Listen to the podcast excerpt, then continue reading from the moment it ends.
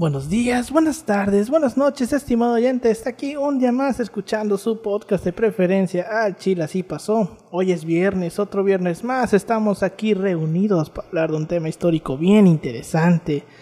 Estamos aquí una semana más desde culo del mundo, casa de Paulino, que pronto tendremos un cambio de set. Sí, sí. Eh, Va a estar más en el culo del mundo. Va a estar más en el culo del mundo como si no estuviéramos Vamos a hablando. descubrir nueva civilización, básicamente. Exacto. Y colonizar nuevas Y tierras, güey. Colonizar nuevas tierras.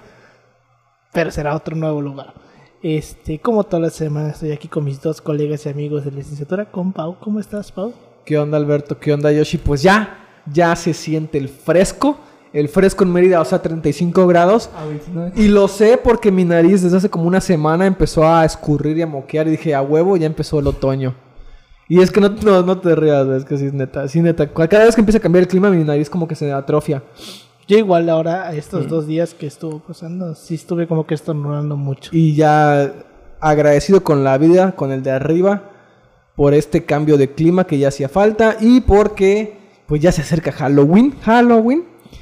Y es el pretexto perfecto para ver más allá del jardín, que Dios cómo amo esa Y serie. para ver el extraño mundo de Jack, ¿no?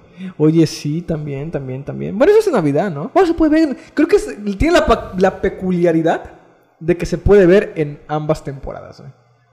Tengo esa loca teoría. De que tú el extraño mundo de Jack lo puedes ver tanto en Halloween como en Navidad. Es probable. Yo siento que es más Halloween que Navidad. Pero- Una, una Navidad muy god. Exacto. Pero bueno, también me encuentro con mi colega y amigo Yoshitaka López. ¿Cómo estás, Yoshi? Un gusto, Alberto. Ya como dice Paulino, después de dos semanas que no grabamos por diversas circunstancias Sí. del destino. Este, entonces el juego Pido perdón. destino Ajá. es que... No, no, Paulino no, estuvo no ocupado, es punto final. culpa, También todos estamos ocupados. Tenemos... Tenemos, ¿Qué? tenemos cosas que... Pero mira, ¿sabes qué? La neta, es de los pocos podcasts. es- a ver, para los que no tienen mucho contexto, los podcasts se empezaron a poner muy de moda en la pandemia. Muy de moda. Sin embargo, para aquellos podcasteros de corazón como su servidor, que vienen escuchándolos desde hace años, o sea, era muy difícil que un podcast como que amateur se mantuviera como que con episodios regulares, ¿sabes? Es como que subían uno un mes, luego otro cada a los dos meses, luego otro Sí. a los seis meses, luego puta, pasaban dos años y subían uno, ¿no?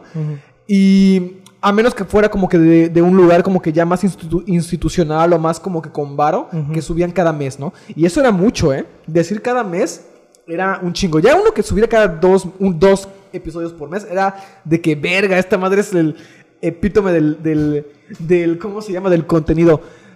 Y al chile así pasó. Creo que es de los primeros podcasts que neta se puso así como que la camiseta literalmente, güey. De, ¿sabes qué? Chingue su madre cada semana, güey. Cada semana. Fueron no, 88, 83 episodios. así, Sin fallar, güey. Sin fallar. 80 y cacho semanas. Y ya estamos casi por el episodio 100, güey. Sí, güey, la Y neta. Estamos en el 90. Creo que este va a ser el 94. Yo había hecho la.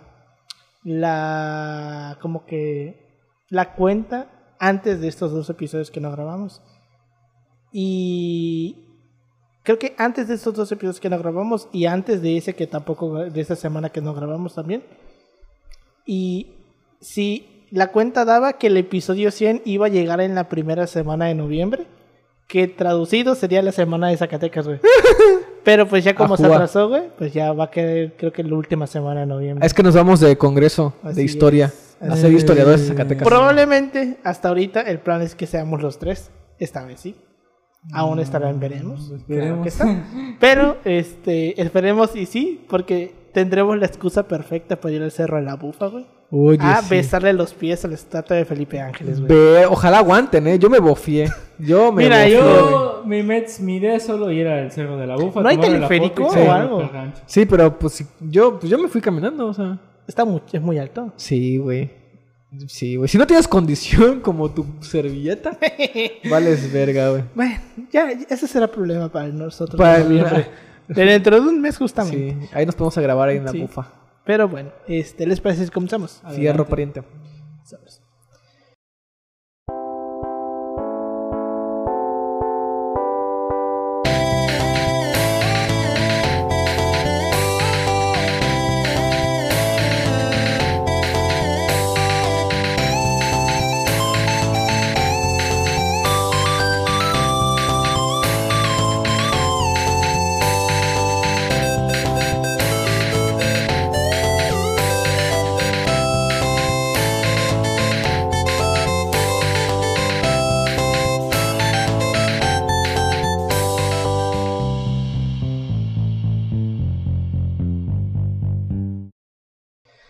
Bienvenidos al Chile un podcast de historia mexicana y universal donde su servidor, Alberto González, le va a contar a Ángel Paulino Chan y a Yoshitaka López una historia chusca, bizarra, increíble o surreal acerca de algún personaje, proceso o hecho acontecido en la historia.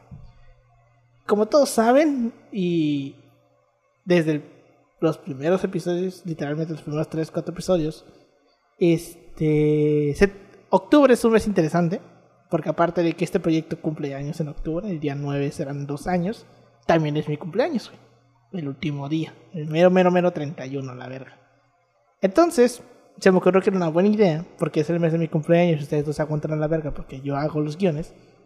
Hacer como hicimos en marzo, que hicimos marzo de dictadores, Ajá. pero con otra temática, porque pues no podemos repetir Marzo de Dictadores. Y aparte de Marzo de Dictadores tuvo un episodio muy, muy, ¿cómo se llama? Turbio, grabado en un contexto demasiado triste. Este, entonces, la verdad sale a la luz tarde o temprano. la verdad, Sara le gustaba temprano, hijo de tu puta madre. entonces, Lo, este, lo digo en el contexto de que el panadero que me, ve- que, que me estafó, o sea, es, es por eso, no, no lo decimos por otra persona. Claro que sí. Entonces decidí que este mes pues, va a ser octubre político, porque chinguen a su madre. Yo elijo los temas. Y pues vamos a empezar con un tema que ya había dicho que iba a traer, pero que no había traído porque me había dado huevo. Y donde nos vamos a reír mucho porque vamos a hacer muchos chistes conservadores. No, Y, no, no, ya no, no. este, y ya el este- cuerpo no aguanta dos funas seguidas. O sea, no, no es que vayamos a echar, nos vamos a burlar mucho de los conservadores. Ok, a huevo, huevito. Y este. No vamos a ser Y vamos conservadores. a, vamos a descubrir cosas que probablemente muchas personas no sabían. Como ustedes saben, el PRI siempre ha sido el partido hegemónico. O bueno, siempre fue el partido hegemónico en el siglo XX, después de la Revolución Mexicana. Obviamente sabemos, ya lo hemos visto en diversos episodios, lo vimos en el episodio de si, había una, si hubo una dictadura en México, lo vimos en el episodio de por qué siempre ha ganado el PRI. Y es que había toda una estructura hecha y preparada para que el PRI siempre ganara. Ok. Pero como, como vimos, sobre todo en este episodio de por qué siempre ganaba el PRI, más que una estructura también era un teatro, que, donde participaban diferentes actores, y entre esos actores eran los partidos de oposición. Entre ellos, el tema que vamos a hablar hoy. Porque el día de hoy vamos a, vamos a meternos y vamos a darnos un chapuzón en la historia del pan, güey. En la historia del pan, vamos a hablar del pan, güey. Ay, Dios santo. Papá, papá, ya chingaste el pan. Ese meme es oro molido.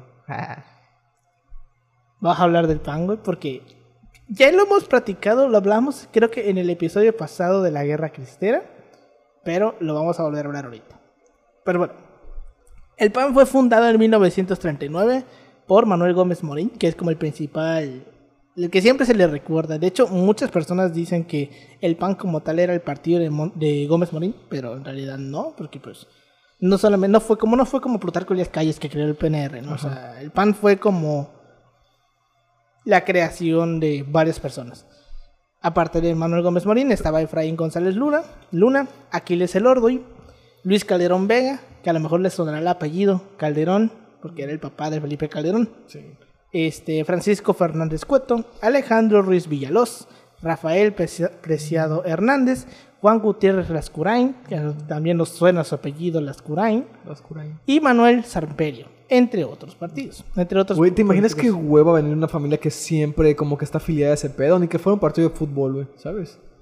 Y creo que ni con los partidos de fútbol son tan así los papás luego. O sea, las familias, de que a toda la familia le va a la América. Depende. A menos sea muy ñera. Depende, depende, depende. Pero bueno, como platicábamos la semana, eh, en el episodio pasado, el PAN nació en 1939. ¿Y qué estaba pasando en el mundo en 1939, Pau? ¿Qué estaba pasando en el mundo, güey? En Un, 1939. un- un- un loquito de, de mostacho De recortado. Estaba diciendo ñau ñau. estaba ñau ñau estaba Europa. anexionándose países de Europa Simona. y tenía una eh, ideología de derecha. Bueno, de ultraderecha. Entonces, por el contexto internacional, eh, la polarización política se radicalizó, muy cabrón, al punto que prácticamente era, si tú eres de izquierda, eres comunista, y si eres de derecha, eres nazi o fascista en su defecto. No, bu- bueno, creo que con los de derecha tuvieron más paciencia, ¿eh? Yo creo que a los de derecha Sí. les tuvieron- socialmente y mediáticamente a los de derecha les tuvieron más paciencia que a los de izquierda, porque ser de izquierda era automáticamente eres un comunista rojo, seguidor de Mao y de las hambrunas, mientras le pego a mi negro, ¡pum! En efecto. Y no dejo que se siente. Entonces el PAN nace en un contexto así y obviamente nace como un partido de filiación pues fascista, güey. O sea, el PAN en sus inicios era un partido antisemita, era un partido que este, tenía revistas donde apoyaban abiertamente a Hitler, donde apoyaban abiertamente a, a Mussolini, porque pues era lo normal, güey. Bueno, a ver, ahí esto a lo mejor muchos no lo saben, pero los que han analizado un poquito el discurso de Hitler y de Mussolini, eh, obviando obviamente el tema de los judíos, tenía muchos acercamientos con, con, eh, con la izquierda en el sentido de apoyo laborales, ¿sabes? O sea, sonaba hasta incluso progresista. Por ejemplo, el pedo este de Hitler, de su política con el cigarro, con los animales. Con o sea, animales. era como que bastante de, güey, qué pedo, ¿no? O sea, esta madre está como que muy revolucionada, ¿no? Sí. El punto era que, o sea, sí tenía como, por ejemplo, el tema del cigarro, sí. Era una política de, de abandono del cigarro total. Pero en cierto modo también, en cierto modo, ya te estás metiendo un poquito con las libertades de las personas. Sí, sí, sí. Por más que tú creas que no, era lo que no, no era lo común. Sí, o sea, por más que uno diga, pues sí, es que el cigarro mata, pues sí, pero al final del día nadie te obliga a fumar. O sea, la, la persona que fuma lo hace por decisión. Entonces, este, Maldito gusto. Exacto. Entonces, pues tampoco es como. El caso de los animales sí, pero en el caso del cigarro, por ejemplo, pues que ahí también se está metiendo un poquito con el tema de las libertades y lo que hoy llamaríamos como el libre desarrollo de la personalidad, ¿no? Lo que hoy llamaríamos. Lo que hoy llamaríamos. Por que en ese tiempo les como que les valía verga, güey. Libre desarrollo de la personalidad. Chingue tu madre, güey. no, güey, qué Cachetada, güey. Sí, chingue tu madre, ¿no? Este. Cinco, cinco balas de, de Uzi, güey. Vete, a- vete al gulag o vete al campo. Al campo, güey. Tu estrella Este, rosa. Entonces, pues, el PAN nació así. El PAN nació con ese tipo de filiaciones. Y obviamente también cabe destacar que como partido de derecha, eh, era un partido muy cercano a la religión. Y esto es algo que es muy interesante porque una cosa que, por ejemplo, estaba yo leyendo para mi exposición que voy a hacer para Relaciones Internacionales, que mencionaba el autor, es que el PAN obviamente era anticomunista, pero el anticomunismo mexicano era diferente al, al anticomunismo extranjero.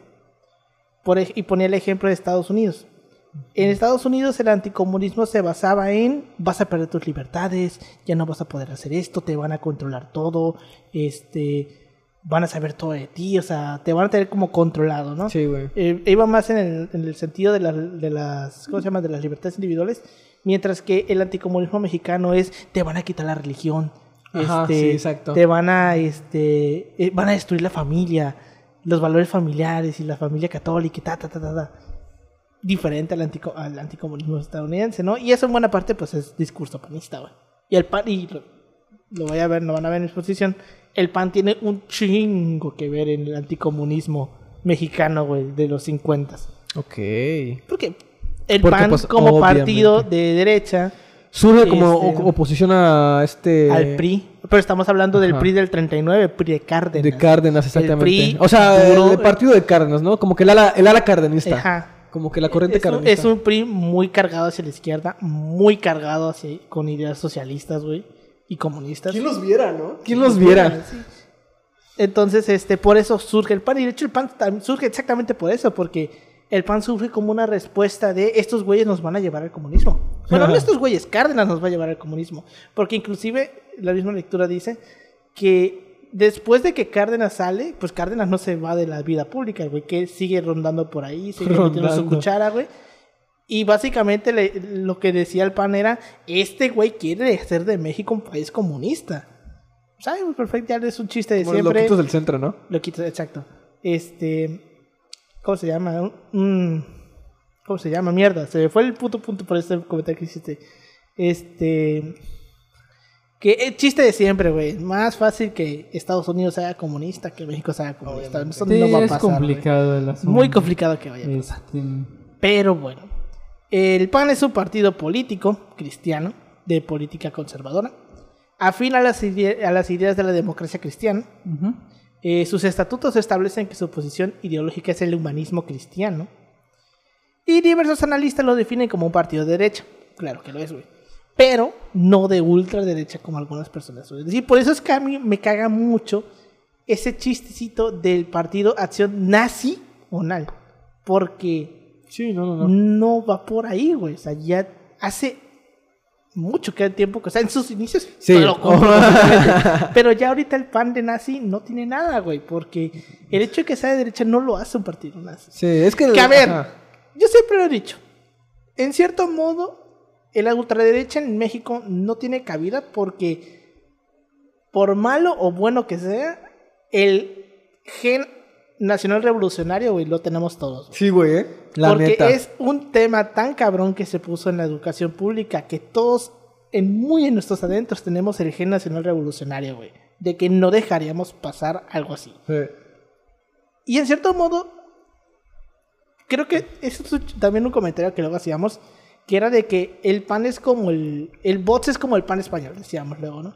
Que lo hacíamos de broma y luego vino pinche pan y trajo a bots. Ah, sí, Abascal, güey. que, carnal, no mames. es que- que no, mames, loco, precisamente, ayúdame, carnal, ayúdame. Que justamente eso era lo que decíamos, como que cabrón, era, yo lo decía de broma, güey, no era, no era para que te lo tomaras en serio. Bueno, pero no fue todo el pan, ¿no? O sea, fue como un que un Sí, grupo sí, del pan. Y, ves- man- y mandaron a chingar a su madre al asesor, Sí, güey. Lo vamos a platicar ahorita. No, güey, al chico de las copias también, ¿no? ¿De quién fue? Sí. No, fue el pasante. Es como se pasan de verga. con- No hagan eso, banda, al chile. No hagan eso. Pobre vato valiendo verga ahí, güey. ¿Sabes que le pagan cuánto la hora? Le pagan al 40 día pesos 40 la hora, ¿no? pesos. 40, no, no. ojalá, güey. 40 pesos la hora, güey. 40 pesos el día, güey. No mames, tampoco. A los no, o si le pagan algo, ¿no? Sí. Es pasante, güey. No, es, es, es y un servicio pau social, pau. ¿no? Pero bueno, este. O sea, en cierto modo el PAN no es un partido de extrema derecha. Tal vez no porque no pueda, sino por, no, no porque no quiera, sino porque no puede. Sí. Porque sabe que no va, no va a lograr nada, güey. Porque todos sabemos perfectamente que si, si el PAN tuviera la oportunidad de hacer un país solamente de blancos, por que supuesto sí. que, lo haría, güey. Y si Sí. tuviera la oportunidad de hacer un país de empresarios y abolir los sindicatos, por supuesto que lo haría también, güey. Sí, güey, piensa en lo que tú quieras que sea como que en beneficio de los empresarios, así, aunque a la gente le, le lleve la verga. Obviamente el pan lo va a hacer. Por o sea, que si por dispuesto. ellos fuera eliminar Pemex, lo harían. Lo intentaron, ¿no? No es como que no lo hayan intentado.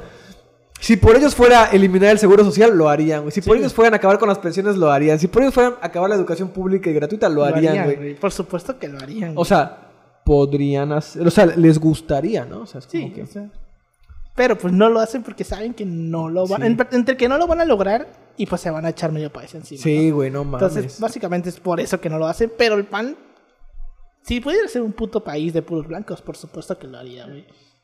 Y pero bueno, en 1940 en el que la mayoría de las personas pensaba votar por el PRM, eh, porque estamos hablando del Partido de la Revolución Mexicana, tiempos de Cárdenas, este, en 1940 pues había elecciones presidenciales.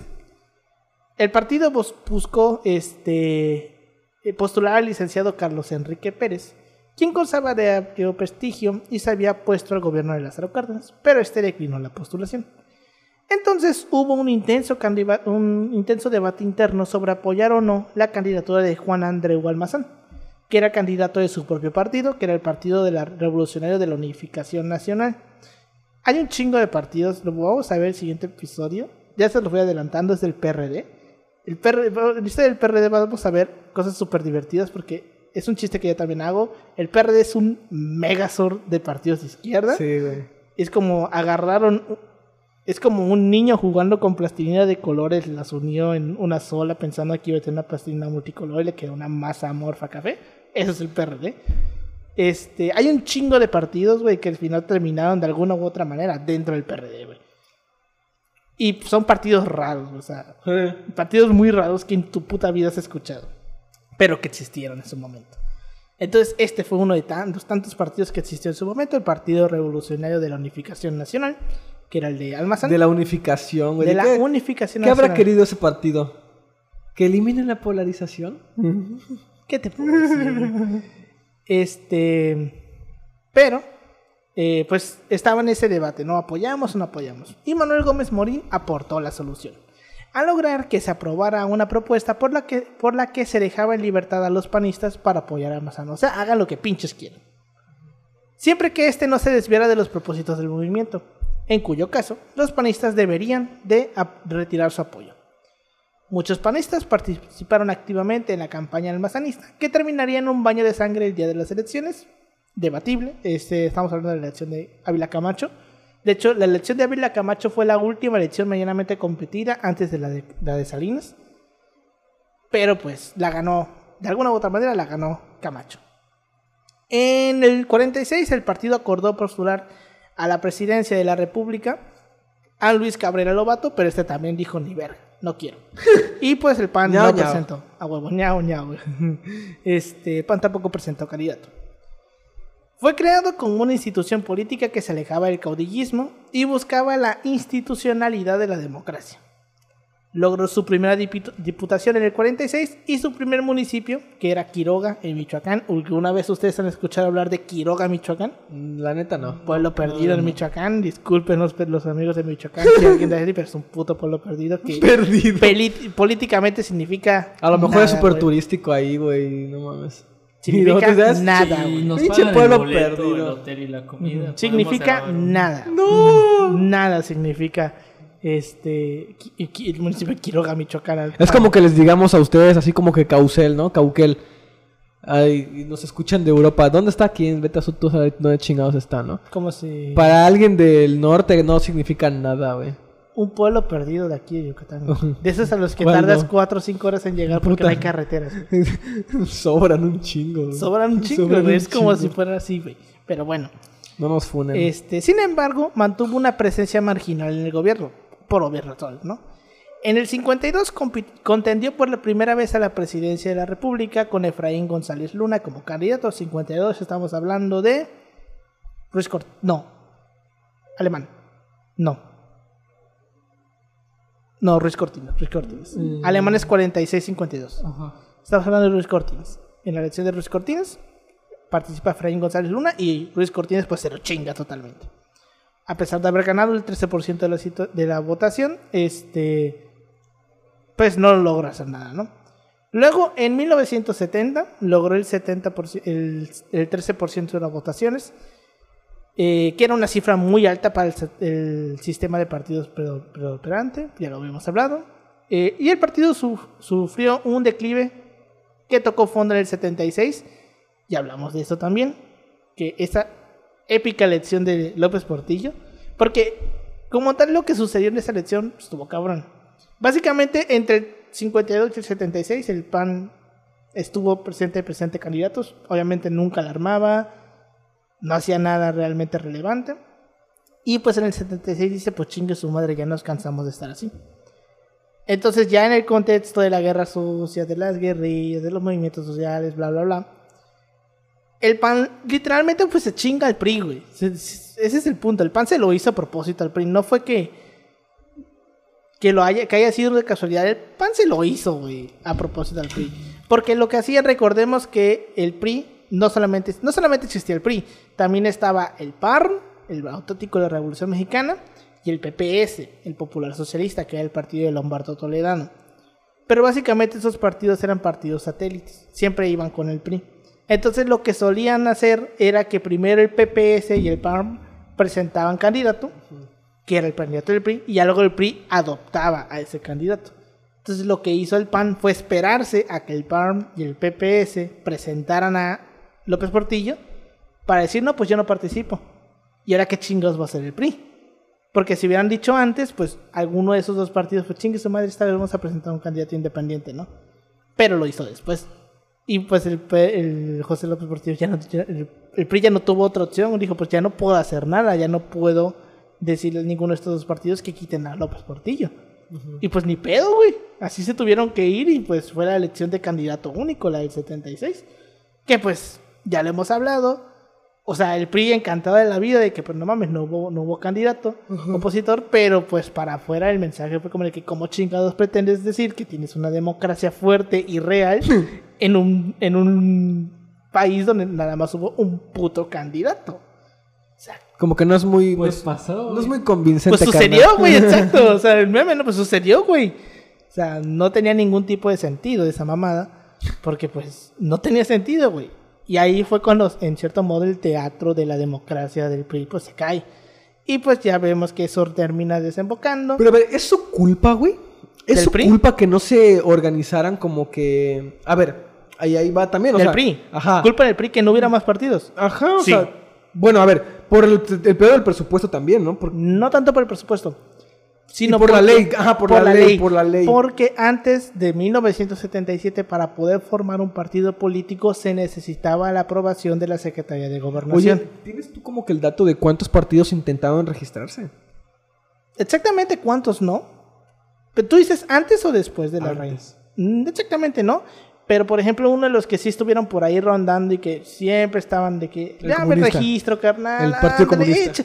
Aliviáname con un taquito. con un taquito de registro. Era el comunista del Partido. Comunista Comun- eh, Mexicano. Que, dicho sea de paso, y discúlpeme la gente que sea comunista, el pinche Partido Comunista Mexicano sirvió para dos cosas. Nada y no una digas puta te mierda. van a güey. funar, güey. Nada y una puta mierda sirvió el Partido Comunista Mexicano. Porque realmente, ¿qué hizo el Partido Comunista Mexicano medianamente relevante?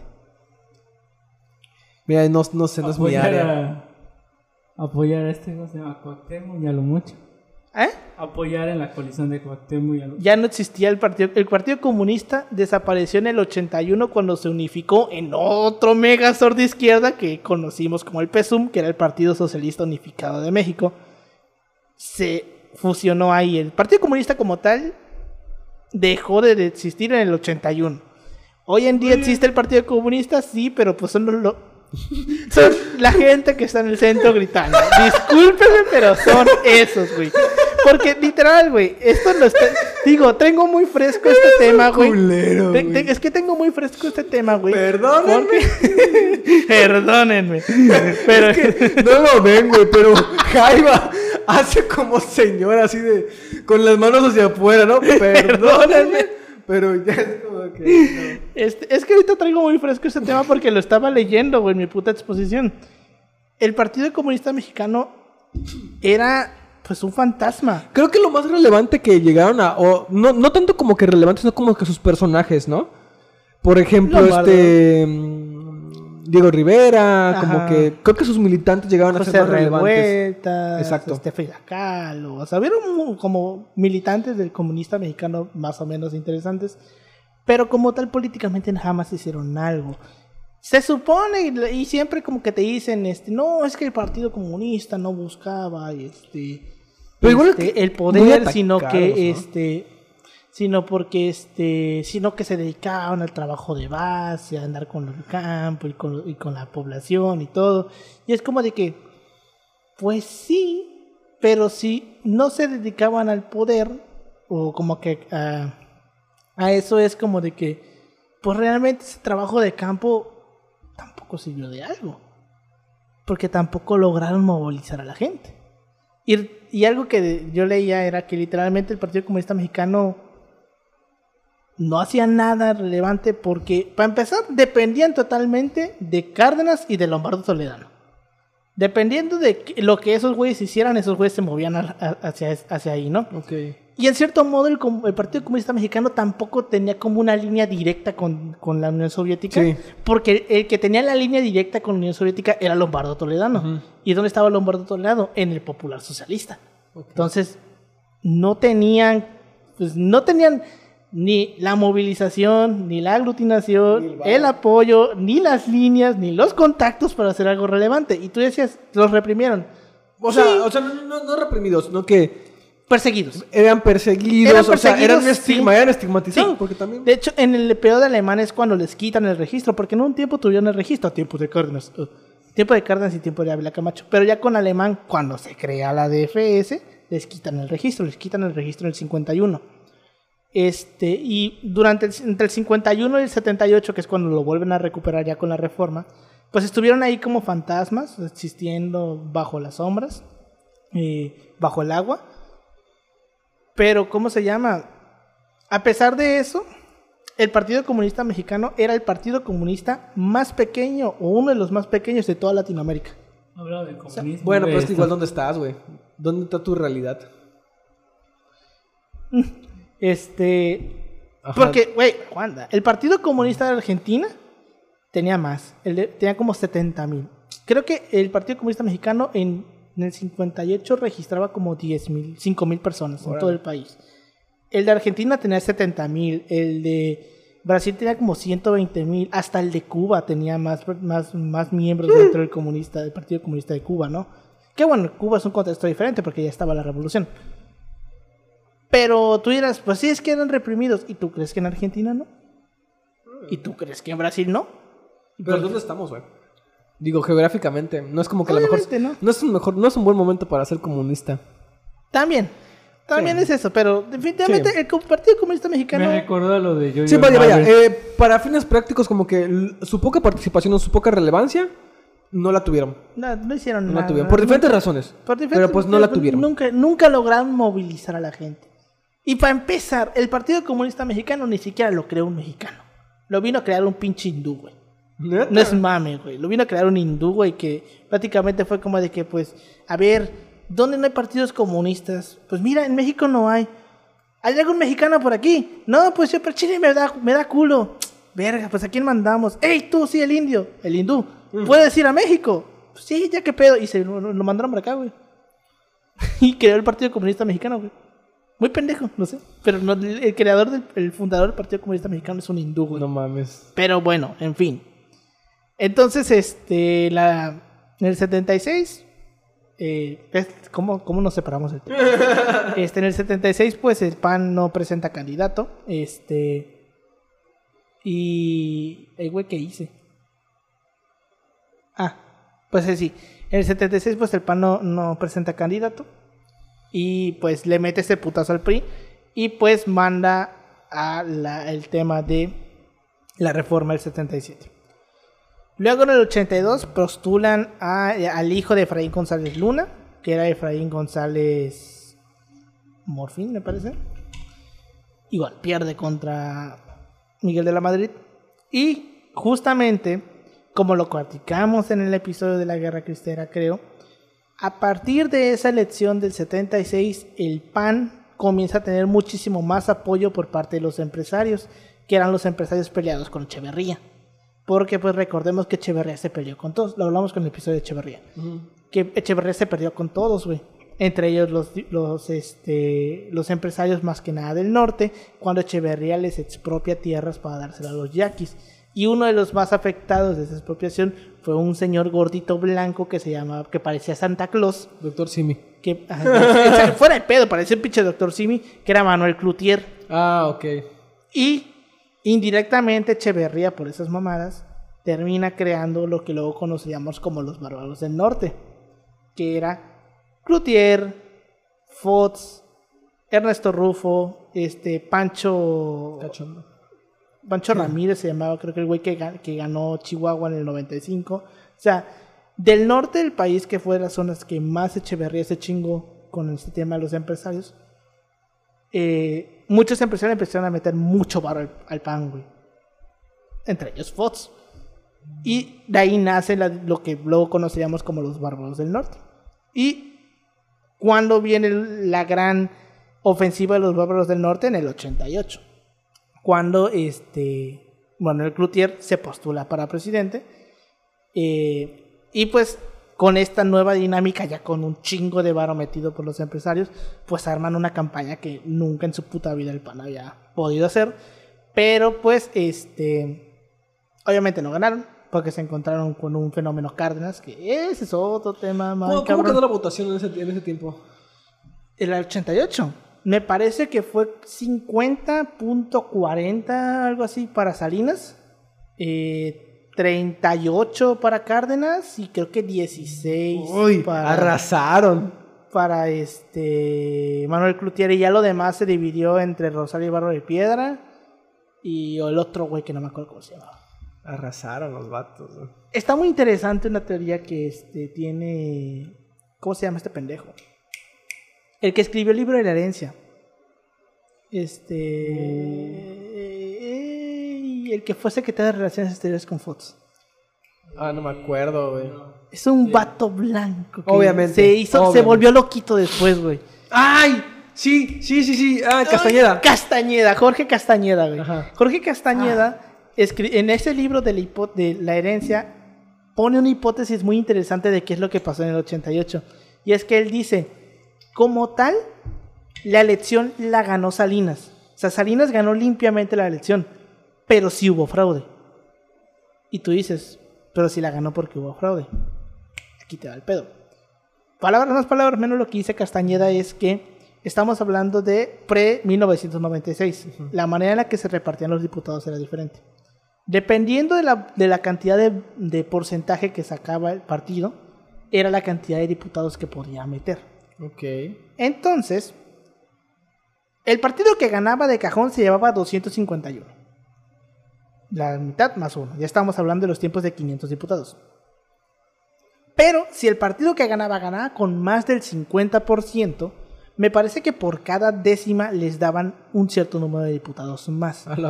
Entonces, se- según lo que decía Castañeda, es que Salinas ganó, pero ganó con el 43%. Y Entonces nada dieron- más, nada más daba para 251 diputados. Y estamos hablando de un sexenio donde iban a- y necesitaban hacer reformas. Y para hacer reforma necesitas diputados, necesitas 251 diputados. Y pues los tienen. Sí, pero a veces a la gente se nos olvida que los diputados, así como nosotros, también son personas. y se pueden enfermar, se pueden este, accidentar, se les puede morir un familiar, se pueden, este, se les puede, se pueden quedar dormidos y no llegar a la sesión. Y con un diputado que le faltara al PRI un día de votación, tenía que salir a buscarlo en la posición. Entonces, como el PRI no quería negociar, ahí es donde entró el fraude. Movieron la cantidad de votos para ganar con más del 50% y poder meter un poquito más de diputados y tener un colchón. Esa es la hipótesis que da Jorge Castañeda. Está interesante. Ajá. Y tiene en cierto modo sentido. Y que pues obviamente Cárdenas sabía que no había ganado, pero pues Cárdenas en su inteligencia dice, pues de aquí tengo para agarrar, güey. Y pues agarra toda la inercia de- de- del tema, güey, y lo usa a su favor y pues en es- y todo eso termina desembocando en el PRD, güey. Pero bueno. Este, entonces Cloutier decía que buscaba hacerle un boquete al sistema por el cual pasara la democracia. Además, buscaba desmitificar la figura presidencial que tanto daño había hecho al país. Y como tercer propósito, además de ganar la presidencia de la República, crear un sistema político basado en la idea de tanta sociedad como sea posible y tanto gobierno como sea necesario. Más adelante resultó el hito, el, el increíble reconocimiento del triunfo de Ernesto Rufo, que fue el primer gobernador panista en la historia, que fue cuando ganó Baja California en noviembre del 89. En septiembre del 97, por primera vez en la historia, consigue la mayoría absoluta con los partidos del bloque. La mayoría, pues, logran quitarle la mayoría absoluta al PRI, básicamente, ¿no? Tenía el PRI mayoría relativa, pero ya no absoluta. Eh, dentro de la legislatura, dentro del Congreso, y pues terminan con la hegemonía del PRI dentro del poder legislativo que el PRI tenía desde, el desde 1929, desde que se creó. Y pues obviamente el super hito del PAN, güey, por el cual todos recuerdan al PAN, viene en el 2000, cuando Fox gana la elección presidencial, que en cierto modo hay gente que comenta que Fox en cierto modo no gana, no ganó, Fox como, bueno, el PAN no ganó la elección, esa elección la ganó Fox. Sí. O sea, Fox solito es fue, se paró y ganó, es porque pues... un estamos- pendejo. Era un pendejo, güey. Era un pendejo con Era un jajas. medios. Es Era un jajas, Era un güey. jajas, Era un puto ¿Has, has jajas. visto lo equivalente cuando en las películas gringas este, te ponen al vato que gana porque es un desmadre? O sea, en el sentido de que. Es como si hubiera ganado Kanye West, güey, ¿sabes? Más o menos, sí. Es que, es que en cierto México modo... ya tuvo su Kanye West. Es que recordemos que la reforma del 96, una de las cosas que principalmente da es el tiempo en pantalla. El tiempo para comerciales en pantalla. Y pues, güey, es Fox, sea, Hoy. es Hoy. Fox, güey. O sea, Hoy. Fox, güey, era un puto meme andante, güey. Era un meme, Era un meme andante, güey. Entonces, Güey, no, obviamente... era- dicen que, bueno, yo no, no me acuerdo, porque yo en ese tiempo no estaba muy pequeñito. Pero que sí, el vato decía luego cosas muy pendejas, como él decía, no, yo voy a resolver el problema en, eh, en Chiapas en cinco minutos. Sí. Sí, güey. Es como que 30 minutos con buena voluntad. Pensamiento de pinche señor de Ajá. rancho, güey. Bueno, Un sí, señor de de, rancho, totalmente desconectado de la realidad, güey. Que dice, chingue su madre, dame un machete y yo te lo ya arreglo. aquí esta madre aquí en Ah, putiza, güey, dice. Los pinches bárbaros del norte, güey. Por algo le dicen los bárbaros del norte, güey. Pues dame un pinche machete y un caballo, dale. Esta madre te faltan huevos, cabrón. huevos. Te faltan huevos. Eh, te faltan huevos, cabrón. Sí, no, no es que no sabes por ahí. Luego, ¿y yo por qué? Ah, y yo por qué, ¿Y yo por qué? y yo por qué, güey. El pinche pedo que casi nos mete en un, en un conflicto diplomático con China, güey. sí. Cuando fue a la ONU y dijo nos engañaron como viles chinos. Y los chinos sí de. ¿Cómo amo esa historia, güey? Am- adoro, adoro esa historia. Ay, no. Come si te vas, güey. A ver, ¿tú Este, crees que con Fox llegó la democracia, güey? Nah, No, obviamente no, güey. nah. No. A ver, ¿por qué? Porque, neta, que cambie un régimen significa automáticamente que llega la Nah, democracia. nah. De No, hecho, una reflexión que yo veía es que prácticamente en el 96 como que se ponen las bases. Y como que lo que fue 2006, 2000, 2006 y 2012 fue este como el proceso de irle como de prueba y error, de vamos a mover esto, vamos a hacer aquello, ta, ta, ta.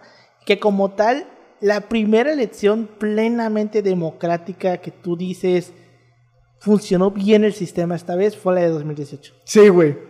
Y a ver, no es porque seamos morenistas No. ni nada. No, al Chile no. Es que ustedes vieron en algún punto en le paga. 2018 acusar de fraude. No. No. A Solo a. Solo a este. ¿A quién? A Naya. a- de fraude.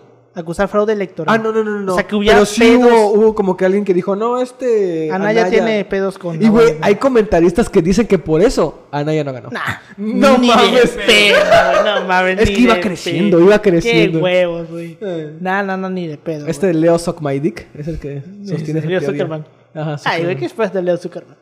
Pero sí, güey, como tal dicen, la primera elección plenamente Sí. democrática, Pero a donde ver, ya y- el sistema funcionó bien, Bien. probado y trans- transparente y que realmente transmitió una confianza hacia la gente. Fue la de Pero 2018. también está esto, y es que también la gente se olvida que la, la diferencia era demasiada.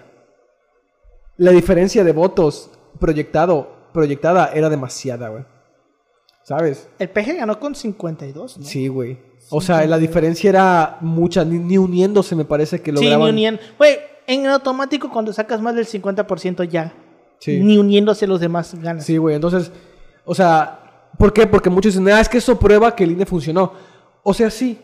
Vaya, es una elección que probó que tiene mecanismos que funcionan. Sin embargo, no sabemos qué hubiera pasado si las cifras fueran, hubieran sido más cerradas. Y es que fíjate, justamente esto creo que lo practicamos en el episodio de Fox. Eso de qué hubiera pasado si las cifras hubieran sido más cerradas, pasó. Y todos sabemos cuándo pasó. Sí, en el 2006. Y justamente a raíz del puto problemón que se armó, güey, hicieron una reforma que obliga al INE que en caso de que la diferencia entre el primero y el segundo sea de menos de un punto, se haga un recuento total de todas las casillas, se haga un segundo recuento. Sí. Y eso sucedió a raíz de, el, de la elección de 2006, porque la diferencia fue como de, de tres décimas, güey. Sí, O sea, es que es- a mí me hubiera encantado ver esa elección con ahorita, güey. Con, con mi, la mente, con mi mente de ahorita me hubiera encantado ver esa elección, güey. ¿Te imaginas una elección así hoy en día? No mames, güey. Con las redes sociales, güey. No mames, güey. Un Güey, desaparecen al INE al día siguiente, güey. Güey, creo que mucha gente al final no termina de dimensionar el puto desmadre que fue 2006, Sí, güey, no. en cuestión política por ese desmadre. No todo 2006, 2005, güey, 2004 con el tema del desafuero, güey, todo, o sea, es que fue como un cúmulo de muchas cosas que explotaron en 2006, güey. Que fue un desmadre, güey. Porque ya hablamos del tema del desafuero, que es una estupidez, la manera en la que Fox quiere este, sacar de la, de la carrera el peje, porque eso fue y que lo cuente como quiera Fox, la mamada, güey, eso Ya fue, está güey. chocheando ese viejito. También, güey. Pero pues vaya, o sea. No mames, güey. Eso fue totalmente un, un- un intento desesperado de Fox de sacar de la carrera al peje, porque lo veían como un comunista. Sí, güey. El PAN, güey, se inventa comunismo donde no lo hay, güey. A finales de 2005, en las elecciones internas, con la participación de miembros este, adherentes y activos, internamente la elección la ganó Felipe Calderón, derrotando al eterno segundón de Santiago Krill, güey. Porque me mama Santiago Krill, güey. Ha perdido todas las putas elecciones, casi todas las putas elecciones en las que ha participado, no güey. Perdió la elección del jefe de gobierno contra el PG, güey. Perdió la elección interna de 2006. Perdió la elección, la elección- interna de 2012. Y nada más porque Anaya no lo dejó participar, hubiera perdido la elección interna de 2018, güey. Nada más porque Anaya lo dejó participar. Si no, sí lo. Y, sí- y eso sí la dicen que tiene mucho peso dentro del PAN, ¿eh? O sea, como que es muy influyente. Mi amigo el panista siempre comparte sus publicaciones. Es que es como de la vieja guardia del PAN, güey. O sea, estás hablando un güey que fue secretario de gobernación. Eso, no, deja el viejito, güey. No mames, ya, déjalo, déjalo ya, güey. No, no, no Ah, es que Santiago. Grill como tal es de las épocas de de Cepeda Peraza, güey, de este de Fox, o sea, es de esta generación ya pues de la generación de Fox, güey. Vieja. Ajá, güey, ya de la vieja guardia panista de hoy en día, claro. Todos sabemos qué pasó en 2006 en las elecciones presidenciales. Este, el PAN obtuvo el primer lugar entre los partidos y las coaliciones que contendieron, convirtiendo a Felipe Calderón en el segundo presidente emanado de el PAN. Y el resultado fue dado a conocer el 2 de julio de 2006 en un panorama totalmente controvertido. El Tribunal Electoral del Poder Judicial de la Federación, o el Tribilín como me gusta llamarle, declaró por unanimidad al candidato Felipe Calderón presidente electo. Y por unanimidad, güey. Por sea. unanimidad, Pese a reconocer intromisiones en el proceso electoral por parte del presidente Vicente Fox. Porque aquí ya no solo estamos hablando de que Fox se metió al proceso, sino que yo siento que el PAN, en la elección de 2006, le demostró algo muy cabrón al PAN. Y es tu tema de tesis. El miedo Sí. mueve mucha gente. Sí, güey. Y, que así sí. como en 2006 la volvieron a aplicar en 2021 y les volvió a funcionar. ¿Tú crees? Yo siento que si el PAN, no, el PAN no hubiera salido con ese pinche cuentito de si no sales a votar, estas van a ser las últimas elecciones que puedas participar, no salen como salieron. ¿En qué, a ver, ¿en qué sentido? En el sentido de que no hubieran ganado tantos distritos como ganaron. Yo siento que. A ver, ah, y eso lo digo porque es mi tema. Yo siento que, por ejemplo, el tema del miedo en esos tiempos fue muy. eh, muy popular porque no había otros medios, ¿sabes? No como contraste, ¿sabes?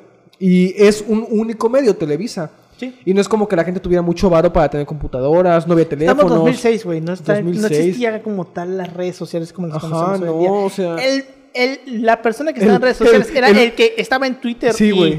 ¿Qué chingos era Twitter en El, el, 2006? el, el Wi-Fi no existía, güey. El internet funcionaba con la línea Telmex de... Nah, creo que ya no. Para 2006 No, sí, ya güey. no, güey. Ya, entonces Sí, me parece que sí todavía estaba la... Verga. Verga. Sí, güey, y que te cobraban de a 20 pesos el mega, güey, casi, casi, güey. Era carísimo, güey. Entonces, vaya, Que estaba esa mamá- el que llama paga, ¿no? el que llama paga, güey.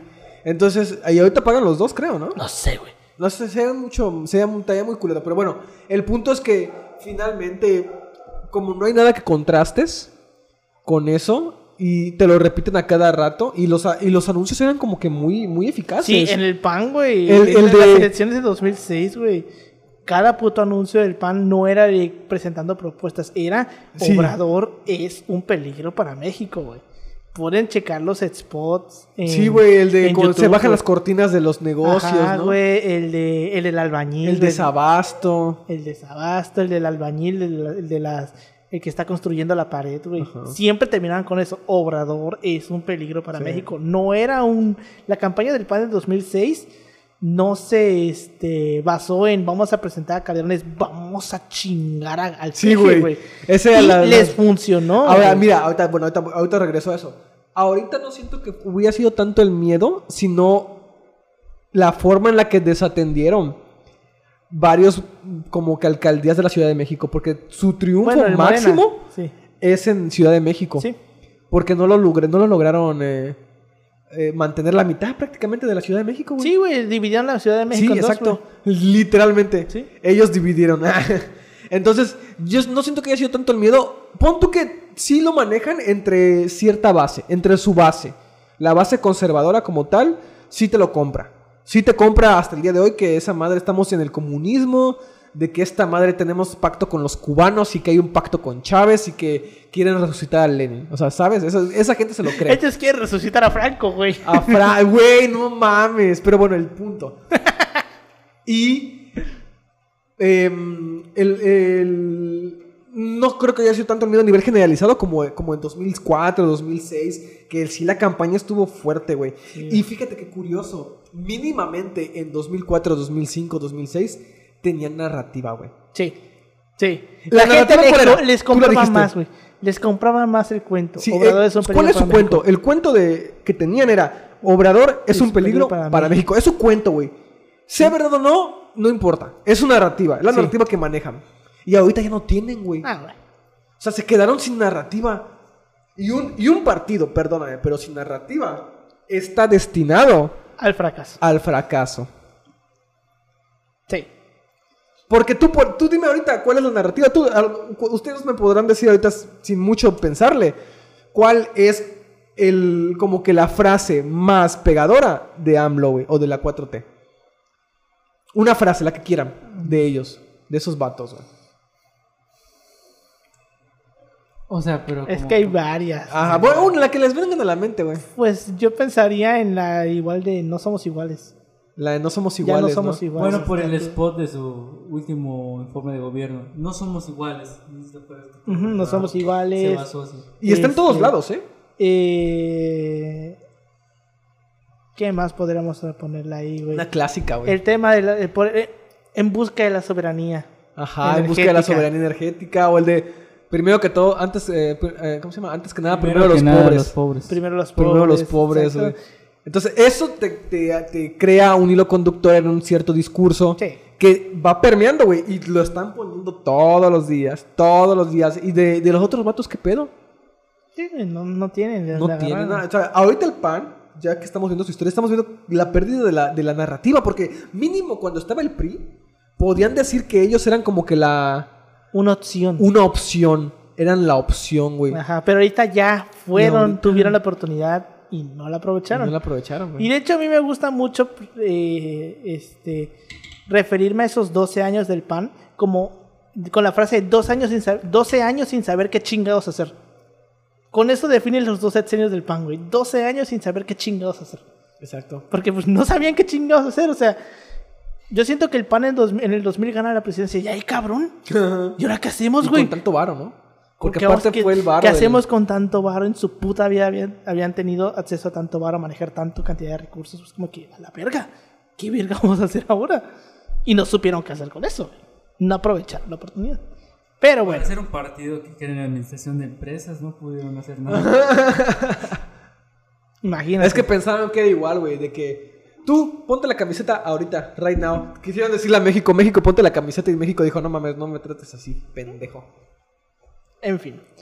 El 5 de febrero de 2012 se realizó la contienda interna para elegir a la can- al candidato de el PAN para la presidencia de 2012 y este Josefina Vázquez Mota gana la elección con 54%, ganándole a Ernesto Cordero y otra vez a Santiago Krill, que fue tercer lugar con el 6% de los votos, o sea, ya nadie quería ¿Por qué, ¿Por qué a Josefina, güey? Ah, dicen que igual metió mano Calderón, ¿no? Era, era como que el pacto, era, un- era, era una especie de pacto para favorecer a Peña Nieto. O sea, que hubo, hubo como que mucho trabajo de Calderón en ese sentido. Especialmente al final, de quitarle apoyo a, a Josefina. Pues fíjate que exactamente por qué Josefina pues, no sé. Porque, porque, ajá. Pues porque que, Josefina sí, es la persona más antipática del mundo, güey. Es tu tía la panista, literal. Es literal tu tía la panista, güey. O sea, yo creo que esta Josefina se podría equiparar, tal vez no tanto porque no está tan loca, un poquito a Lili Telles, güey. No, no hay comparación, güey, la neta. Y mira que no me agrada ninguna, pero no se merece que le digan así, que la comparen así de Sí, feo. Sí, Lili ¿no? Pero, pues es que sí, como dices tú, Josefina era una o persona... con este, el de Frena, ¿cómo se llama? Ay, Gilberto... Gilberto Lozano. Gilberto Lozano. No manches, Verga, no es como Gilberto. compararla con Gilberto Lozano, no, no, no. Ese señor es otro pedo. Sí. Güey, ¿te acuerdas de, de, de, de, de, de ese video donde está hablando de- del peje y el comunismo y se cae su cuadro a la Virgen Sí, de Guadalupe güey. atrás? Mira, para un país que cree mucho en los símbolos. La neta, güey. Pinche cabrón. Como a Juan Guaidó que se le cae el, el escudo, ¿no? En, en un. Verga. Chale. Pero sí, güey, o sea. Pues sí, como dices, Josefina, una persona súper antipática, nadie le compraba su discurso, o sea. La campaña de Josefina fue muy campaña de MIT en 2018, güey. O sea, nadie la peló, güey. No, nadie. nadie. la peló, güey. Nadie la peló. ¿Y por qué ganó Peña? Diferentes factores. Yo no creo que la elección 2012 haya Exposición mediática fraude. también. La exposición mediática, este... Yo siento que en cierto modo también al PG eso de andar mamando seis años también le afectó, güey. Políticamente tal vez perdió un poquito de apoyo. Este, pero... eh, yo sinceramente no creo que, que el, pa- eh, esa elección hubiera habido algún tipo de fraude o algo. Sí. No, No, lo- no, bueno, no sé. Yo creo que obviamente hubo actos irregulares, ¿no? Sí, Monex, por como en todas se las queda. elecciones. En todas las elecciones hay actos irregulares. las- me parece que el acto irregular fueron Las tarjetas. Las tarjetas Monex. Las tarjetas. Ajá. De hecho, hasta yo me acuerdo, güey, de ver en las noticias que el PG presentó, güey, pruebas de que el PRI había regalado cabras, güey, a las comunidades indígenas, güey. Y llevó una puta A las cabra. teles, ¿no? Las teles. No, pero eso fue después. Sí. Sí, creo que las teles fue Sí, después. fueron las teles. Las teles fue después, ¿no? Las No, teles las esas de teles Moviendo a primero. México. Fue ya durante su presidencia. Ah, no, pero sí fue cuando fue presidente. Sí, eso ya fue durante su presidencia, güey. Las teles de Moviendo a México. Sí, sí, sí, me acuerdo. Pero vaya, o sea. Dios. Es un tema más complejo. Les hubiera, les hubiera salido más barato dejarlo ganar en 2012. Les hubiera salido más barato. Ah, Probablemente. sí, güey. Probablemente. En 2006, güey. Bueno, quién sabe. ¿Sí? Ah. ¿O sí? Dejaron ganar en 2006. Yo- y nosotros ya lo había platicado. El Sí, lo PG platicamos. es lo que es porque es el resultado de todas las chingaderas que el PAN, el PRI y el PRD le hicieron durante años, güey. Si hoy el PG tiene Güey, el le sacaron apoyo. opening de anime, güey. Le sacaron un opening de anime. Tengo que mostrárselos, luego se los muestro. Igual de todos. No mames, está cagadísimo, güey. Está Pues sí, güey, cagadísimo. o sea, el PG es. O sea, el PG hoy es lo que es por todas las chingaderas que el PAN, el PRI y el PRD le hicieron durante Le- años. que le güey. hicieron y que también ellos hicieron como a nivel político en Sí, general, güey, ¿no? o sea- Porque pues la gente igual no mames dice ya, ya estuvo bueno, a ver, ya, ya estuvo suave. Digo, o sea, Ya estuvo suave. durante años el, el, el PAN y el PRI, güey, estuvieran chingando al PG, güey.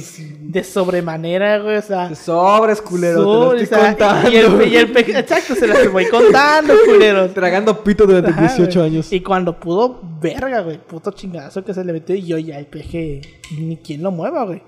Pero bueno, Güey, te apuesto que si ese vato dice, me relijo, lo religen, güey. no. Yo te, apu- te puedo apostar que dudo sí. mucho que Yo lo creo, eso ¿no? Yo te puedo pasar. apostar que sí. Yo dudo mucho porque este el gen nacional revolucionario.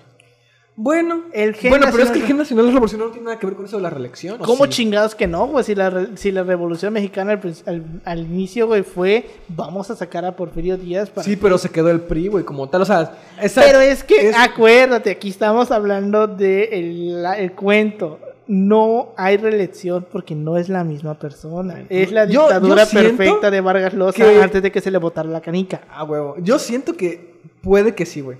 O si bien no gana, queda muy alto. Queda alto, pero no gana. Ah, estaría bueno. Pero yo siento que al final, yo siento que el PG ni siquiera lo valora porque No, obviamente no. ni de pedo, güey. O sea, No, de es que mucho puede- pedo, ¿no? Es de mucho que pedo. puede, pero no lo quiere, güey. Es como que, Ni, güey, ¿a qué literal, costo, no? Literal, ni Salinas se atrevió a tanto. Ni Salinas se atrevió a tanto. Yo lo siento, ¿sabes qué? Si él lo hiciera, Pero alemán. pon tú que gane, pon tú Pero que alemán no. sí. Pero le das en la madre ya a cualquier otra posibilidad de izquierda, güey. Sí, Automáticamente. sí. Pero bueno.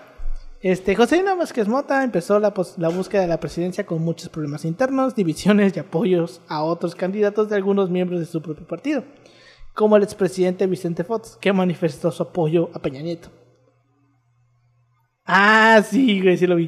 Por lo que Vázquez Mota perdió popularidad, sumado a su mala campaña, en lo que repercutió en los estados claves del panismo, sumado, este, los cuales fueron, pues, este, Aguascalientes, que donde sacó 30.91%, en Jalisco 32.21%, en San Luis Potosí 31.01%, Querétaro con 33.75%, Sonora con 31.64%, Coahuila con 36.47%, Yucatán con 37.54% y Colima con 33.33. Y todos estos estados en 2006 las ganaron con 48% o más. Entonces vemos una reducción muy cabrona del panismo en estos estados. Este, también en otros estados tuvieron, en otros estados donde, si bien no eran como que la principal fuerza política, sí, sí figuraban mucho, pues tuvieron resultados muy culeros. Este, en Zacatecas quedaron en tercer lugar con el 18.5. En la Ciudad de México con 17% también quedaron en segundo lugar. En el Estado de México 18. En Puebla 23, Michoacán 18, Sonora 23, Sinaloa 22, Baja California Sur 26 y sorpresivamente Baja California 27, porque recordamos que Baja California, pues es este, ¿cómo se llama? Era, pues es un bastión panista, güey. O era, porque ya se lo quitó Morena. Y solamente logró el triunfo en Guanajuato, en Tamaulipas, en Nuevo León y en Veracruz. Y pues José Josefina Vázquez Mota quedó en tercer lugar en la elección presidencial, en la que solamente tuvo 25.41 votos, que fue el porcentaje más bajo en 18 años. Porque ni siquiera el jefe Diego salió tan bajo. Es que se va a tener un hijo de puta. También. En las elecciones de 2012 en, eh, estatales, en 2012 a nivel estatal, el PAN perdió Jalisco, que era un estado emblemático, quedando 10, con 19.87 detrás del PRI y el Movimiento Ciudadano. Ya desde 2012 el Movimiento Ciudadano anda pegando en Jalisco. Perdió Morelos contra el PRD. Perdió Yucatán contra el PRI. Y obviamente valió verga en el DF, eh, quedando con 13.64 la elección de, este, de jefe de gobierno. Solamente con- y solamente conservó la delegación Benito Juárez, que es la delegación panista por excelencia, Sí. desde que ya tenían desde 12 años atrás. El PAN solamente logró un triunfo así bien, bien verga, eh, tanto a escala local como federal, en el estado más panista del país. Ah, Guanajuato. Huevo que sí, Guanajuato, donde sacó 51.14. Guanajuato no te rajes. Solamente en Guanajuato el PAN tuvo este... Ay, es que como es Guanajuato. es que ¿eh? Guanajuato es otro pedo. Y el, video de la morrita esta que va en falda y la señora, oye, no seas puta. ¿Por qué eres? No, no, ponte algo, ponte algo, niña. Ay, Dios, es que Sí, Guanajuato es otro pedo. Y pues, este, aún así, aunque ganaron Guanajuato, perdieron León. Ay, mira. perdieron León, perdieron la alcaldía de León. Y la cual creo que no han vuelto a recuperar. Y hoy en día, la ciudad panista, por decirlo por excelencia, pues es obviamente San Pedro Garza, Ah, sí. en Nuevo León. Nuevo Porque León. pues ¿Será todavía panista o será de mesista? no ganó el PAN, me parece. O bueno, a lo mejor ganó la coalición. La ¿No tienen alianza. coalición o sí? En, do- en, en Monterrey sí fueron, en Nuevo León sí fueron en coalición. Sí, pan. Eh, Ah, no, no, no, no. Sí, cierto, porque el PRI fue con otro güey, porque se supone que el que había ganado, el que decía que había ganado era el del PRI, ¿no? Ajá. Y al final, pues fue el que lo mandó a chingar su madre Samuel. Sí, cierto, no me acordaba que en Nuevo León habían ido separados. En enero del 2013, el PAN perdió el 80% de su militancia Dios. después del proceso de reafiliación que realizó el partido, puesto que del 1.868.567 panistas inscritos en el padrón antes del proceso de reafiliación que realizó el partido, solo quedaron 368.252. O sea, hazte cuenta que como que dijeron, vamos a reafiliar, así que ven otra vez a hacer la afiliación. O sea, hace literalmente de dos de cada diez partidos, de cada, dos de cada diez este, militantes, fueron a reafiliarse. O sea, ocho de cada diez dijeron chinga tu madre. Al 80%. Este, mm, tras las elecciones estatales de julio de 2013, el PAN recibió resultados mixtos, pero conservaron capitales como Puebla, recuperaron Aguascalientes, ganaron Mexicali y Saltillo, y ganaron por primera vez en Tlaxcala. También la única elección de gobernador de ese año eh, lograron conservar Baja California, ganando por quinta vez consecutiva desde el 89 y que fue la última vez que ganaron este, Baja California, dicho sea de paso. En las elecciones estatales de 2015, el PAN refrendó el gobierno de Baja California y, aunque pierde el estado de Sonora por primera vez en la historia, logra recuperar un gobierno que había perdido, al arrebatarle por segunda ocasión el estado de Querétaro al PRI, el cual hasta el día de hoy sigue siendo panista. Querétaro sigue siendo panista hasta el día de hoy. El PAN obtuvo buenos resultados en las elecciones de 2016, pues el PRI gobernaba 9 de 11 estados en los que había elección y el PAN ganó 7. O sea, les quitó. Haz de cuenta que les hizo un morena, güey. En 2021. Este. El PAN ganó 7, quitándoles por primera vez en más de 80 años, en más de 80 años, Tamaulipas, Durango, Durango, Quintana Roo, que bueno, Quintana Roo como tal no lo ganó. Lo ganó el PRD. Eh, sí, fue Es que Lo fue ganó el PRD, fueron fueron en alianza. Pero alianza. el- el- la- la- era, era él, candidato, Sí, el candidato. fue, era un güey de PRD. Entonces, No, era, del PAN. Era del PAN.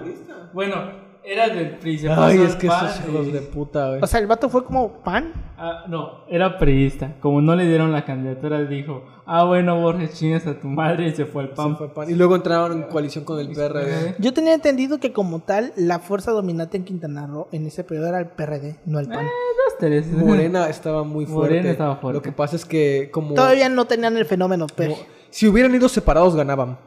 Fueron este... Alianza. Pues fue, Ya, pa- el fue PAN 2016. PRD. Ah. Ah, o sea, tú dices si el PAN y el PRD hubieran ido solo. diferentes, Si, si hubieran eran ido separados, ganaba, ganaba, Morena. Morena. O sea, Puede ser, güey. para que te pongas a ver cómo estaba el PRD. Puede ser, güey. Pero bueno. Y pues también quitaron Veracruz. Le quitaron Veracruz al PRI, que Veracruz era un bastión priista. Puta, ¿y a quién se lo dieron? Ayunes, ¿no? A Yunes Linares, güey. Fue los dos años de Yunes Mi, Linares. mi- mi tía excreta a ese cabrón desde hace años, güey. ¿Cómo que Porque dice que gracias a él el ISTE se fue a la verga en Veracruz. Porque ella trabajó mucho tiempo en ese, en ese pedo. Mira, es que, que, el ISTE fue la caja chica de, de Yunes. Era la caja chica de Yunes. es que el pedo de Veracruz y de tiempos de Yunes es porque prácticamente. Pues el cabrón encontró un estado en ruinas, güey. Porque pues no mames, venías del, del tiempo de Duarte. O sea, no había ni verga, güey. No había ni para apagar la luz, güey. O sea, el de vato. Fidel, güey. Venía del pedo de Fidel. ¿Viviste güey. los tiempos de Fidel? Sí, güey, yo viví los tiempos de Fidel, claro que sí, güey. Este. Eh. Digo. Veníamos más que nada tiempos de Duarte, güey. O sea, no había nada en el estado. No quedaba, no dejó nada ese cabrón, güey. Y pues el vato hizo lo que pudo, pero en cierto modo también se hizo pendejo en muchas cosas. Y pues la, la excusa siempre fue la misma. Es que Duarte lo dejó así. Todo es culpa de Duarte. Entonces el vato se escudó mucho en eso y por eso mucha gente le agarró odio, güey. Y luego la mamada que quiso hacer de dejarle el estado al hijo, güey. Ah, la verga, No mames, yo me acuerdo cuando me enteré en ese momento, fue como de que. Qué puto cinismo, güey. O sea, si, esto no es, si esto no es nepotismo, güey, no sé qué será, güey. O sea, de verdad. Que le quiso dejar el pinche estado al hijo. Y muy seguramente el, el hijo vaya a volver a ir ahorita, ahorita en 2024. güey. Como si no lo conociera más al cabrón. Además, recuperó también los gobiernos en los estados de Chihuahua y Aguascalientes. Y, por último, a pesar de haber perdido los estados de Oaxaca y Sinaloa, el PAN logró conservar el estado de Puebla y en las elecciones constituyentes de la Ciudad de México, el PAN se colocó como tercera fuerza política solamente detrás de Morena y el PRD. Ricardo Anaya, el candidato presidencial del PAN y de la coalición por México al frente para el proceso electoral de 2018, obtuvo el 22.2 de la votación, siendo el peor resultado en la elección presidencial del PAN desde 1994, superando el porcentaje de votos obtenidos solamente a Manuel Cloutier, candidato en 1988. O sea, fue hasta peor que Josefina, güey. Respecto a la elección legislativa, en cuanto a la Cámara de Diputados, el PAN tuvo una muy importante reducción de legisladores porque fue la planadora de Morena en 2018, güey. Siendo que no obtenía un resultado tan bajo desde el 86. Que no entiendo por qué hubo elecciones en el 86. Debían haber sido en el 85.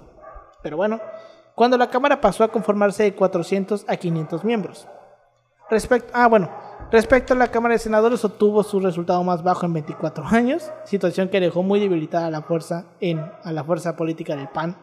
Y en las elecciones locales ganó Yucatán, pero perdió Veracruz. Mantuvo Puebla por un mes, porque luego se murió la doña. Se cayó. Y no de, y no y no de guardar silencio. Lo veía trabajando ese chiste hace rato, güey, que dijiste lo de ganaron Puebla. Sí, güey. No, no fue enteramente. ¿Cómo se llama?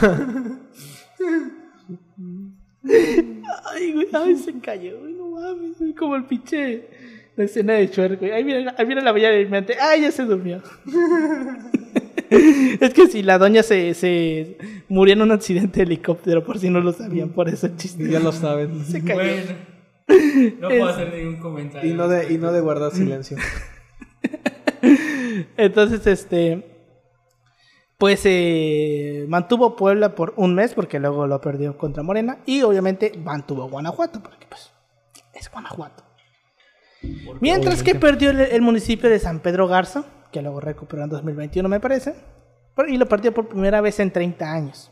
También por primera vez en su historia, perdió el registro como partido político en el estado de Tabasco, al no obtener la mínima votación requerida por la ley que era de 3%, que fue la primera vez que el PAN perdió un partido local.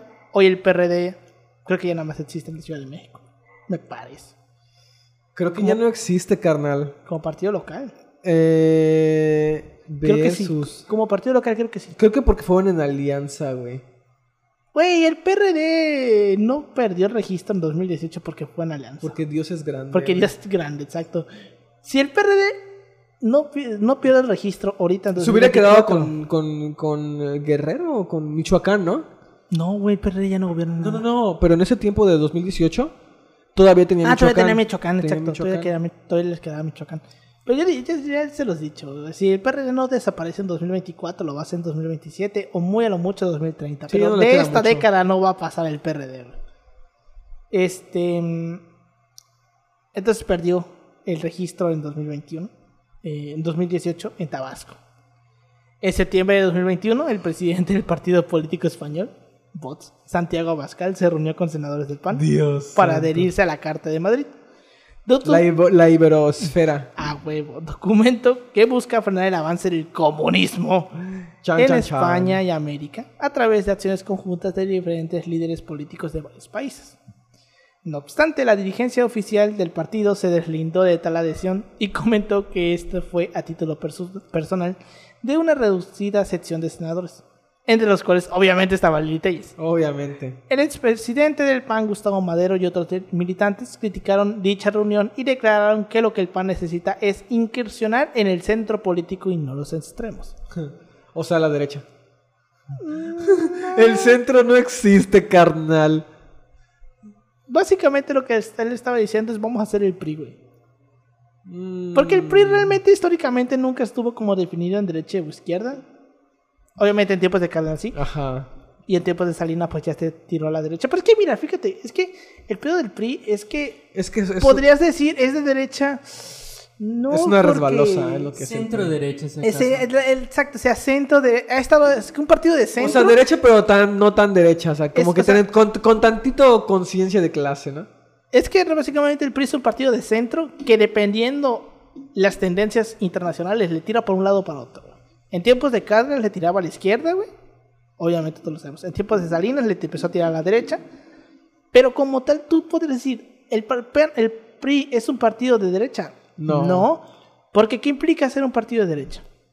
O sea, no es que tampoco podrías. Yo no, no creo que el PRI. Mira, por ejemplo, ahorita que tiene toda la coyuntura para hacer un partido como que pu- moverse a la izquierda no lo ha hecho, güey.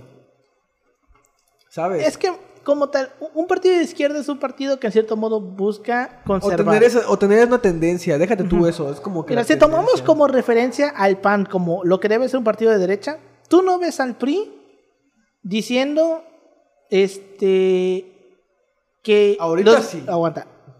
Tomando la- el- como ejemplo al PAN como un- lo que es un partido de derecha, tú ves al PRI diciendo que el matrimonio entre parejas del mismo sexo está mal.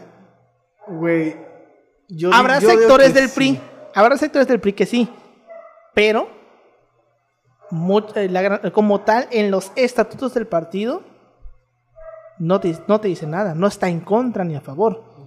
Tú no ves al PRI en sus estatutos decir hay que conservar los valores de la familia.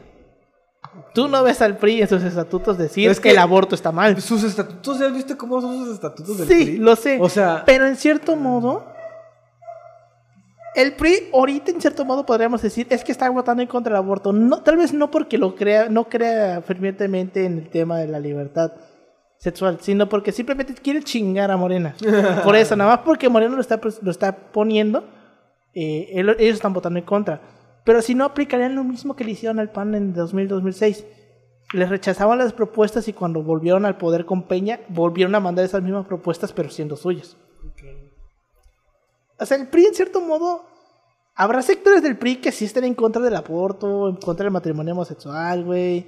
este, sect- sectores del PRI que a lo mejor, este, no sé, estén a favor de, de, la, igle- de la conjunción iglesia-estado, güey. Pero la gran mayoría del PRI, güey, está con esto, ¿no? De estado laico, güey. Mucha parte del PRI, güey, es estado laico. Yo siento que. ah, Es muy complicado, Ajá, es- pero en cierto modo, en esencia, el PRI no es un partido de derecha. yo siento que se fue transformando, güey. O sea que vaya, que De sí hecho, tiene- esto es algo, un comentario que está diciendo muy importante. De todos los partidos políticos, el que más fiel se ha mantenido a su idea original es el PAN. Sí, El PAN, sí, sin duda. literalmente, el PAN sigue siendo el mismo partido desde su fundación, solamente que cambiaron. Más descafeinadito. ¿no? Más, básicamente podríamos decir esto. En sus inicios, el PAN era un partido mucho más radical en lo social y un poquito más liberal en lo económico. No, no, mucho más conservador en lo social, ¿no? Conservador en lo social Y mucho más y liberal. mucho más liberal en lo económico. Ahorita es al revés. Ahorita es un poquito más permisivo en lo social, güey, pero más, más este, extremista en lo económico. Sí, sí, sí. O sea, ese ha sido como el único cambio que ha tenido el PAN y que prácticamente pues, borraron de su historia el tema del fascismo. Pero en esencia el PAN sigue siendo el mismo partido, el partido de los católicos y los empresarios. Y de los blancos, claro. Y de los blancos. Porque obviamente si eres católico y eres empresario, eres blanco. Obviamente. Oye, sí, eh. buena analogía. Pero bueno, entonces así es como llegamos a la actualidad del PAN, güey. Siendo un payaso.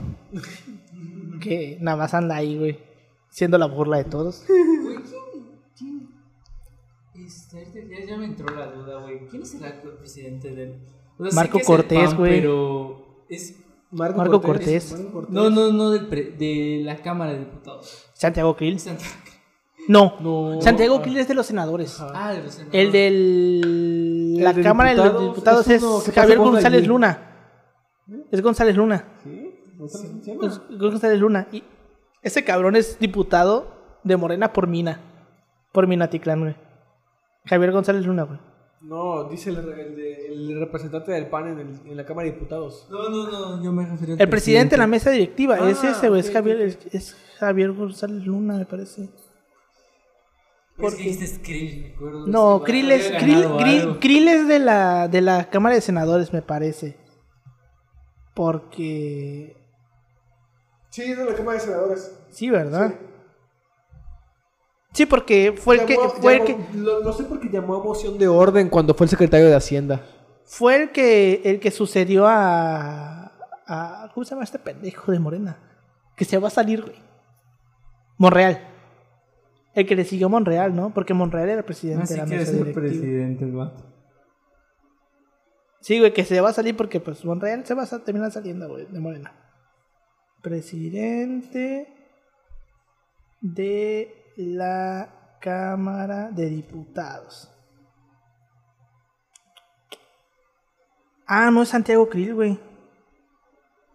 Santiago Krill es el de la, el de la, el de la, El de los diputados. sí, el de los diputados. Güey, porque recuerdo que este vato, güey. Entonces el último, ah, cabrón. Y el otro creo que es el de senador. No, güey. Yo estoy seguro que el otro pendejo, el de Veracruz, era presidente de la, de la Cámara de Diputados.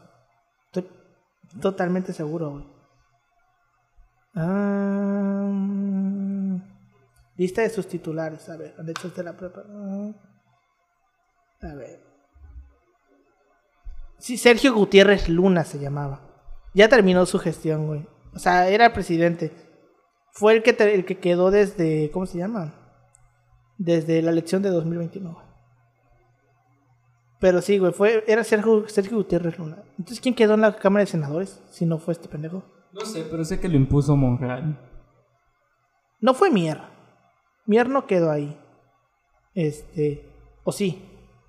No, No sé. sé. No sé, la neta no sé. A ver. Chinga la madre. De senadores. Armenta. Sí, güey, Armenta Mier. Ese güey es de Morena. Es el que se iba a lanzar para. ¿Cómo se llama? Para gobernador de Puebla, güey, pero le ganó esta. Barbosa. No, no, no. La doña esta, la que era de la CEP. Ah, ¿El Wester? No, o Jos- eh, Delfina. Delfina, güey. Esa, es- esa morra, güey. Esa doña. Es la que. Este güey iba para, para gobernador de Puebla, pero le ganó esta, esta doña. de Estado de México. No. No, Delfina, Delfina es Delfina, de es, del Puebla, güey. Ah, no. Es Estado de México, carnal. Ah, entonces, entonces este güey se iba a lanzar para el Estado de México. Sí, cierto, sí, Pero no es de cierto. Morena, es del PAN. No, güey, es de Morena. Es del PAN. No, güey, es de Morena. ¿Ahorita es de Morena? Este pendejo es No Armenta. Mier, es de Morena, sí, güey. Desde 2017, este checando la pinche Wikipedia, pendejo. Era del PRI. Pero sí es cierto, se iba a lanzar para el Estado de México. O sea, el vato es de, el, el vato es de, el vato es de Puebla, por eso es que yo recordaba eso. Pero sí, güey, el vato quería lanzarse para, para el Estado de México, pero lo mandaba a la chingada del final. Pero bueno, este, opiniones que tengas sobre este episodio, Pau. Todo chido el chisme. Que el pinche pan, güey, sí. Cómo está valiendo verga, ¿no? Está igual ahí en la cuerdita floja. Yo siento que el PAN, Va a vivir, va a el vivir. PAN va a vivir mucho más Sí, que el PRI, güey. Obviamente. El PRI, pues no lo veo desapareciendo así en el inmediato, pero... Yo lo que quiero ver es en dónde termina el PRI. En dónde termina esa, ese voto. El En- PRI va a ter... ¿cómo en que el PAN voto? O en Ah, Morena al final. Yo muero por saber de dónde va a acabar ese pedo. Buena idea, buena pregunta. Depende. Pues ya viste que creo que Vila dijo que hasta que defina el PRI su posición van a decir algo de los presidenciales. Es que ahorita están viendo qué pedo con Sí, bueno, no, creo que este cabrón se tire, sabe a quién le debe lo que tiene. Mira... Es que está, está interesante el tema de, Un, del un PRI, güey, chasquido porque... de, un chasquido de dedos y se acabó el dinero. ¿Qué te digo? Pero pues... Es una buena pregunta porque, o sea... Los, los viejitos, viejitos, viejitos priistas así, pues sí, probablemente dejen de votar, güey. Sí. Sí, Pues si van a ahorita el. PRI desaparece... Eh, Si ahorita el PRI desapareciera, los, esas personas no irían a votar. güey. Dirían, no voy. No voy. Si no va a estar esto, no voy. No, porque no, ni siquiera anular mi voto. No voy. güey. Tal vez a lo mejor ya los que no son tan tan de hueso colorado lo valorarían, ¿no? O sea, como Sí, que dirían, dependiendo de qué tan conservadores son, se irían con uno o con otro. O a lo mejor terminarían en el verde, güey. Ajá, en el verde. El verde, güey, porque el verde siempre ha sido como. Bueno, es que ya también el verde ahorita. El verde es un. El verde es la. Es de lo peor ese hijo, son No, hijos de su puta iba, madre. iba, iba a ser un chiste, pero no porque es demasiado este funable, A güey. ver, dilo, culo. No, no, no, no, no, culo. no, no, no, no, no, no, no, Ahorita no, no, off no. cam- o- off record. off, off, off, fuera de micrófono lo digo. Comentario que tienes tú, Yoshi. Decirte que Sí está fuerte ese chiste, entonces para que no lo digas. como todo partido hay que tener sus orígenes y ahorita ya está valiendo verga, o sea, no lo podemos decir de, de otra forma. Eh, el PAN se convirtió en lo que juró destruir. ¿En qué juro esto? Eh, en el sentido de que... un partido de dinosaurio. Algo así. Eh, de que se está destruyendo a sí mismo con tal de chingarse al peje. Sí, ¿eh? Literalmente sí. Eh, ¿Has oído el, el- el principio de acabarás a mis principios cuando se todo? Te anunciaré mis principios hasta que me paguen el precio más alto. Están pagando el precio. Y pues ese es mi comentario. Hay un saludo para mi amigo, el buen José. Este, el- mi amigo el panista. Un abrazo si nos está escuchando hasta acá. Chale. Pues bueno, este, con eso llegamos al final de este episodio. Muchas gracias por habernos escuchado. Este, nos pueden seguir como arroba así pasó podcast en Facebook, Instagram y en Twitter. A mí me pueden encontrar como arroba emanuel56 en Instagram y en Twitter. A ti, Pau. A mí como que Polino Channel en Facebook y eh, como Pau-3cc en Instagram y en Twitter. A ti, Yoshi. Me pueden encontrar en Instagram como yoshi.2807. Pues bueno, ya se la saben. Muchas gracias por habernos escuchado y nos vemos la siguiente semana. Hasta luego. Hasta luego.